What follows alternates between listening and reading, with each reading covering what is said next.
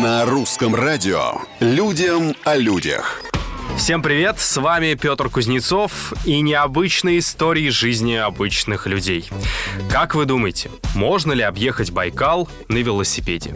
Я не знаю. Просто пока никто не пробовал. А вот вдоль, да, с юга на север 663 километра недавно преодолел иркутянин Евгений Глазунов. На это ему понадобилось 3 дня и 6 часов. Самое сложное, говорит рекордсмен, что Байкал очень непредсказуемый и очень разный. Если ты на юге в одних условиях, то на севере могут случиться другие. Что и происходит, говорит Евгений. Людям о людях. Да, друзья, тайн у Байкала еще много. Например, до сих пор ученые не могут понять, как в озеро попала и быстро прижилась нерпа, у которой, кстати, сегодня праздник. 25 мая, именно 25 на Байкале и уже не только там, традиционно отмечается День нерпенка.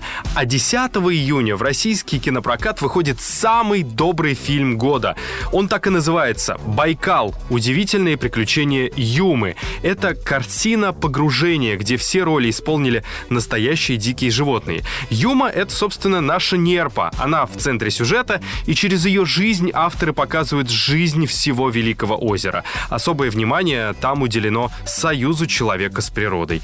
10 июня премьера. Не пропустите. А на сегодня пока все. Совсем скоро новые истории и новые герои. Пока.